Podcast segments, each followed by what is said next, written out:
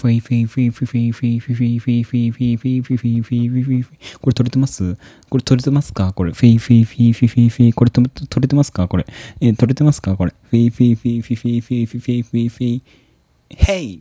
OK, ベイベイで、始まりました。こんにちは。ホフマンのホフマンラジオ第67回2020年10月21日水曜日最後までお付き合いください。よろしくお願いします。ホフマンでございます。うん、始まりました。どうも。あの、はじめましての方も、あ、あの、またこいつかよって思っている方もどうぞよろしくお願いします。ホフマンと申します。シンガーソングライター的なことと、ラジオパーソナリティ的なことを、あの、このインターネット上でやらさせていただいております。いつかは、えっとね、うん、いつかはっていうか、ね、いずれはなんか、すごいことになります。すごいことになりたいです。はい。ホフマンでございます。よろしくお願いします。最後まで聞いてください。よろしかったらね。うん、よろしからなくても聞いてください。最後まで聞くのがあなたの義務です。よろしくお願いします。ふーい。でね、あの、どんな話をしようかというとね、うん、あの、私今日お部屋のお掃除をしていたんです。そう、お部屋のお掃除ってとてもね、気持ちいいですよね。うん、部屋掃除するとね、いろんなものがね、こう、綺麗になっていくわけ。そう、風呂場だったり、あの、キッチンだったり。キッチンっていうか、まあ、台所、うん、キッチンっていうほどでかくないよね。うん。めちゃくちゃ小さい台所があるわけです。うん、で、それが綺麗になったりね。うん、あとゴミがいっぱいなくなったりしてね。そう、ゴミ捨てしたりしてね。ゴミ捨てはちゃんとしなさい。周期的にっていう感じなんですけど。うん。まあそういうことは置いといて、置いといて、とりあえずね、家の中がね、超綺麗になったんです。めちゃくちゃ嬉しい。うん。あの、魔法を使ってこう家の中が綺麗になればいいなとか思うけどさ、やっぱり地道にコツコツこうやって掃除をしていかないとダメなんだなって改めて感じましたね。はい。で、あの、めんどくさいんじゃない？この家事、掃除っていうもの。けどめんどくさがってるとさ、絶対に汚くなるわけじゃん。埃とか溜まって。うん。だから、あの、チェック表をね、作りまして。このスマホと、スマホトーン、フォントーン。スマートフォンの中にね、さ、なんか、あるわけ、機能が。なんか、リマインドっていうやつ？そう、リマインダーか。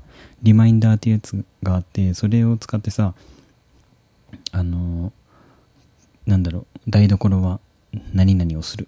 洗濯機の周りとか、風呂場とか、洗面台、トイレ、部屋みたいな。本棚の近くとか、テレビの近くとか、なんかねいろいろあるわけですよ。いろいろこう項目を作っていってそこの何か誇り取りなんか忘れちゃうわけ。何をしていいかわからんくなるわけ。うん。何をしていいかわからんから結局掃除しないんだなって。そう自分で自分を分析してね。そう。なんで俺は掃除をしないのかっていうことをねまず考えてこう掃除を始めたわけなんです。分析分析って感じで。分析分析分析分積分は割り算ですか？そうです。多分そうです。はい。でね、そう。で、その分析して、なんか分析って言うとさ、かっこよく聞こえるから分析って言っていこう。うん。そ分析をしてね、私。そう。掃除をね、掃除をしない。私は掃除をしない。だからそれで分析しましょう。どうですか？分析しました。うん。すごいね、分析って。分析できたの？あなた。すごいね。で、分析して、分析めっちゃ言うやん。分析めっちゃ言うやんってね。マイクに向かって唾を飛ばす、飛ばします。分析 分析をしました。そしてね、うん、いろんなところを掃除できるようにこう、プログラミングしました。私を。出た。プログラミング。分析とプログラミングを言っとけばなんか頭良さそうに聞こえるとか思うな全然頭良くないくせにそんなこと思うなよ。おい。足の裏の豆が潰れて痛いんか？お前は。そうでもないんか？そうか。じゃあ、お大事にっていうことで。はい。何の話これ？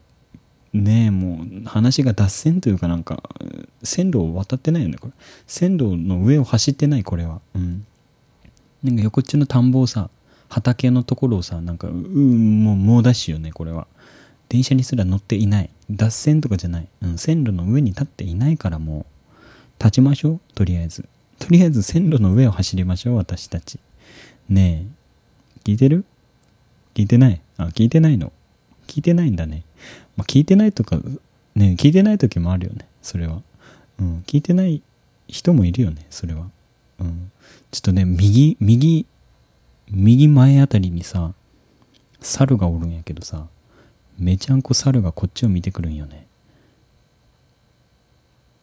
目、目やっとるから多分襲いかかってくわ怖っいた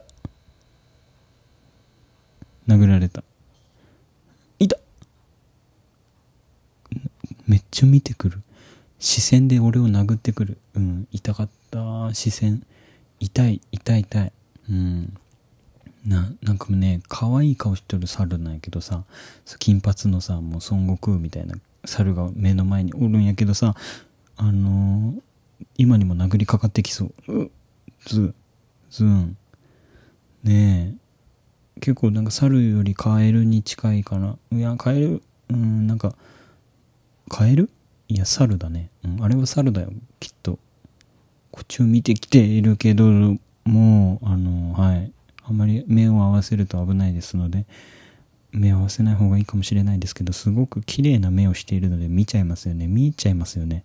見てるとさ、おー、こっち来た、こっち来た。おえ？猿じゃない。あ、どうも。あれでした。親戚の坪田さんでした。どうも、坪田さん、ごめんなさい。あの、ごめんなさい。坪田さんでした。すいません。失礼しました。猿かと思っちゃった。うん、結構デカめな猿だなと思ってさ。うん、ごめんなさいね、坪田さん。うん。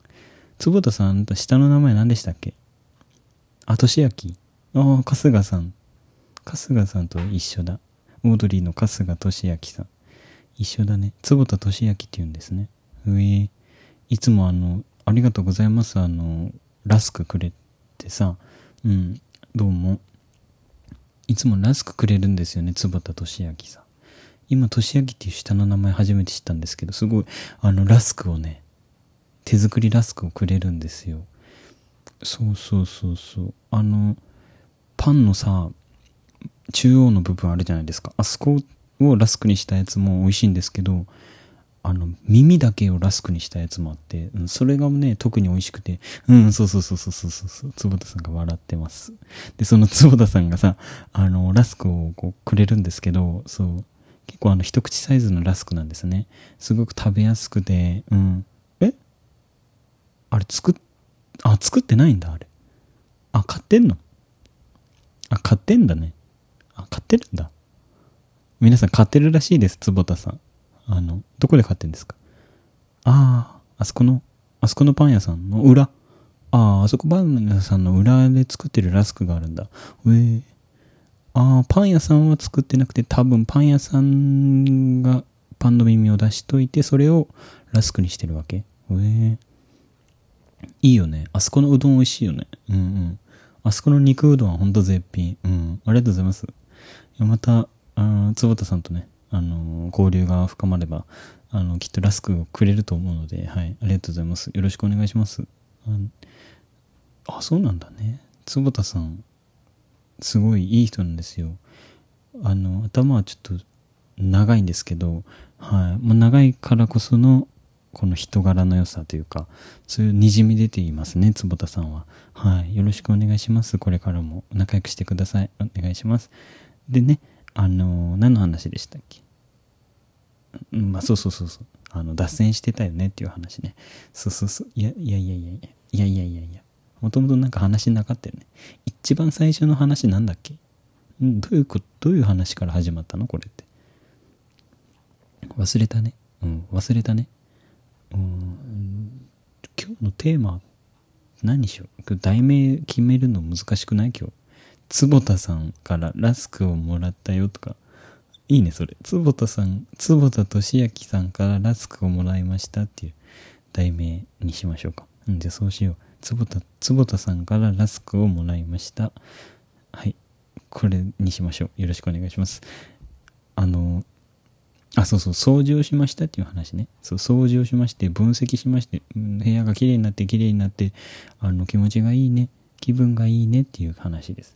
気分が良くなるといいね、いい、いい感じのね、曲が作れるかもしれません。うん、曲ができたり、こう、いい環境でさ、こう、おしゃべりできるから、すごく気分がいいですね。はい、いいと思います。はい。では、そろそろ終わりたいと思います。そろそろお別れの時間です。